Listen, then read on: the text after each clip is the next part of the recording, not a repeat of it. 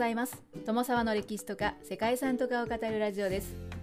このチャンネルでは社会科の勉強が全くできなかった私が歴史や世界遺産について興味のあるとこだけゆるく自由に語っています。本日ご紹介する世界遺産はキージ島の木造教会と集落です。これはロシア連邦のキージ島という島にある世界遺産です。キージ島はフィンランドとの国境に近いカレリア地方のオネガ湖に浮かぶ小さな島です。キージというのは古くから島に移住していた先住民の言葉で祭祀の場というのを意味しているそうで自然崇拝を行う人々にとって神聖視されていた場所であったと思われます。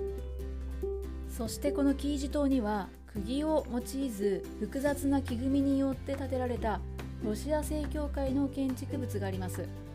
キージ島には12世紀頃ロシア人が入植して徐々にロシア正教が浸透していきました。島にある多角形の囲いの中に職人の手作業で建造された2つの教会が建っています。北側に立つ大きい教会が夏の教会と呼ばれるプレオ・ブラジェンスカヤ教会で南側の小さい教会が冬の教会と呼ばれるポクロフスカヤ教会です。夏の教会は現地の教区民だけではなく他の地方から休暇に訪れる正教徒のミサのために用いられてきました。冬の教会はペチカと呼ばれる暖房を備えた教会です。2つの教会の間には1862年に再建された八角形の鐘楼が立っています。現存する最古の記憶によればすでに16世紀には2つの木造教会があったとされてはいるんですがこれらの教会は1693年の落雷や老築化によって一度は倒壊していて再び同じ場所に建造されたものが今日まで保存されているそうです。ここにある教会はロシア正教の特徴的な玉ねぎ型の天蓋に加えてとてもユニークな外観をしています。た目は非常に複雑な作りに見えるんですけれどもこれが釘を使わずに作られていると思うと人間の英知というのを感じるなと思いました。ということで本日はロシア連邦にある世界遺産キージ島の木造教会と集落についてご紹介したいと思います。この番組はキャラクター辞典ワンタンは妖怪について知りたい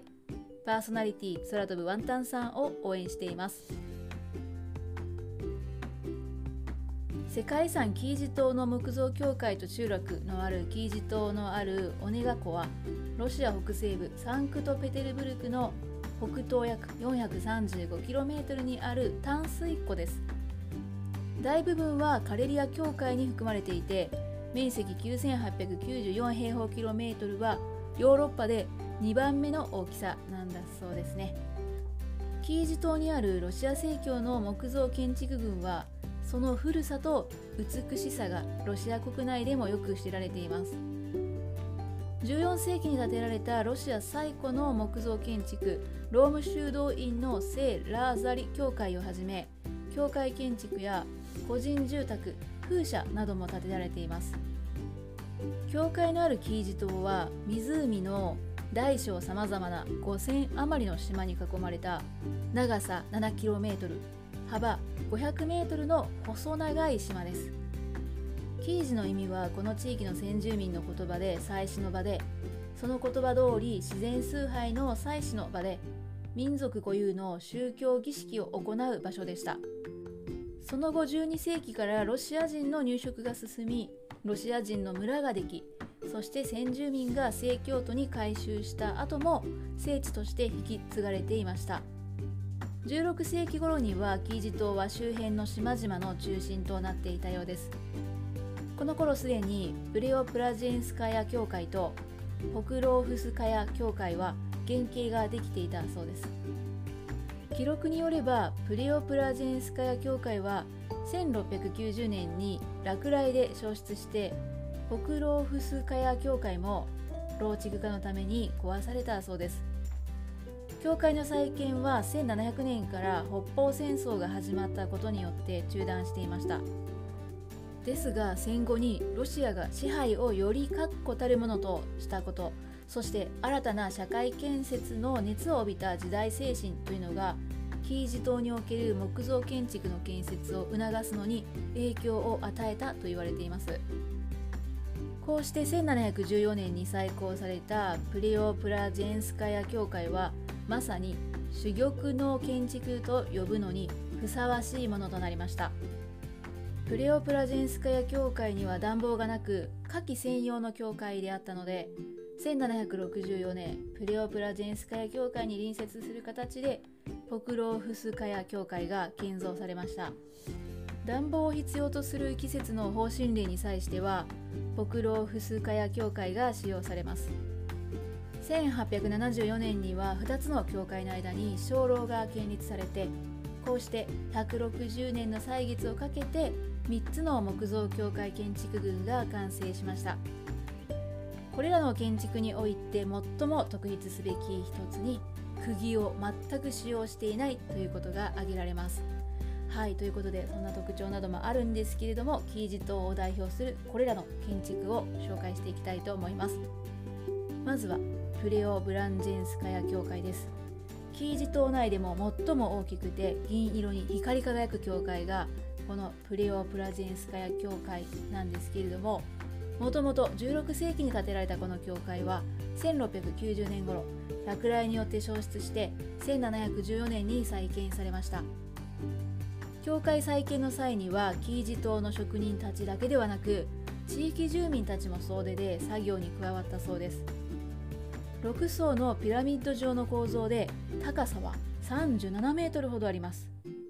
非常に大きくて複雑な作りをしているんですけれども建造には1本の釘も使われていません。釘を全く使わず斧で木材を加工していたそうで図面やスケッチを描くこともなかったと言われています。ちょっとこれにわかには信じがたいなと思ったんですけど本当のことのようですね。プレオプラジンスカヤ教会はロシア正教の十字架を乗せた玉ねぎ型のドームが22個もある外観が特徴的です。当初このドームというのは1つしかなかったんですが後にキリスト教の4使徒の象徴である4つの小ドームが作られました。そしてそれ以降次々に数が増えて22個にまでなったそうです。ドームの外観は光の加減によって銀色に輝くように仕上げられています。教会の内部には美しいイコンで覆われた聖書があって精緻な彫刻が施された木製の十字架や天空を表現している美しい天井の木組みなどを見ることができます。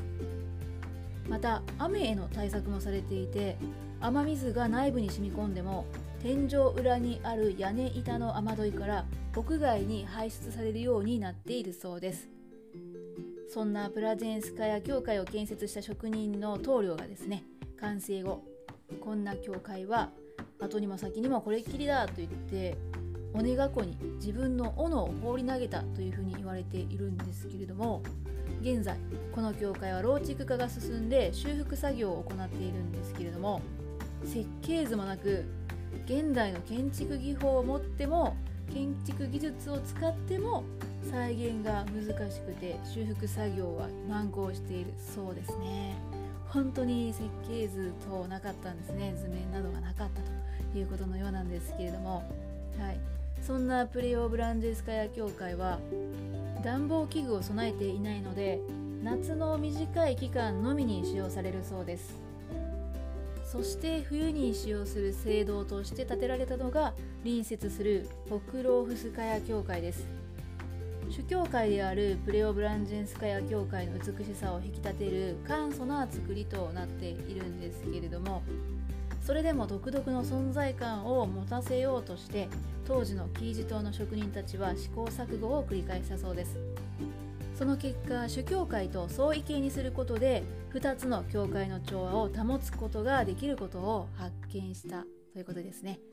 中央にそびえ立つ27メートルの高さのドームの周囲を8つの小型の天蓋が囲んでいます。そんなボロフスカヤ教会とプレオブランジェンスカヤ教会の間には2つの教会を結びつけるための鐘楼があります。これは1862年に再建された八角形平面の鐘楼で3つの建物を美しく見えるように視覚的なバランスが取られているそうです。はい、そしてですね2つの代表的な教会とは異なってひっそりと佇む古めかしい木造教会がラーザリ復活教会ですねラーザリ復活教会ですこの教会はロシアに現存する最古の木造教会建築の一つで1961年にオネガ湖畔にあるムーロム修道院から移築されてきたものだそうです。ラザリ復活協会のように1970年代にカレリア地方をはじめとするロシア北部の木造建築がこのキージ島に移築されてきたことでキージ島は祭祀の場だけではなくてオープンエアの建築史博物館のような場所となったんですね。キージ島は12の宗教建築物のほか農家や風車など民衆の生活の様式を今に伝える木造建造物が展示されて多くの観光客が訪問する場所となっています。個性的な建築と自然豊かな島の景観とのバランスというのが本当に絶妙で美しいテーマパークのような、まおとぎの国のような場所だななんていうふうに思いました。行ってみたいですね。木を使わずに建てられたとは思えないようなこの制度を一度見てみたいななんていうふうに思っています。ということで本日はロシアの世界遺産キージ島の木造教会と集落をご紹介しました。ここまでご清聴いただきましてありがとうございます。では皆様本日も素敵な一日をお過ごしくださいね。友沢でした。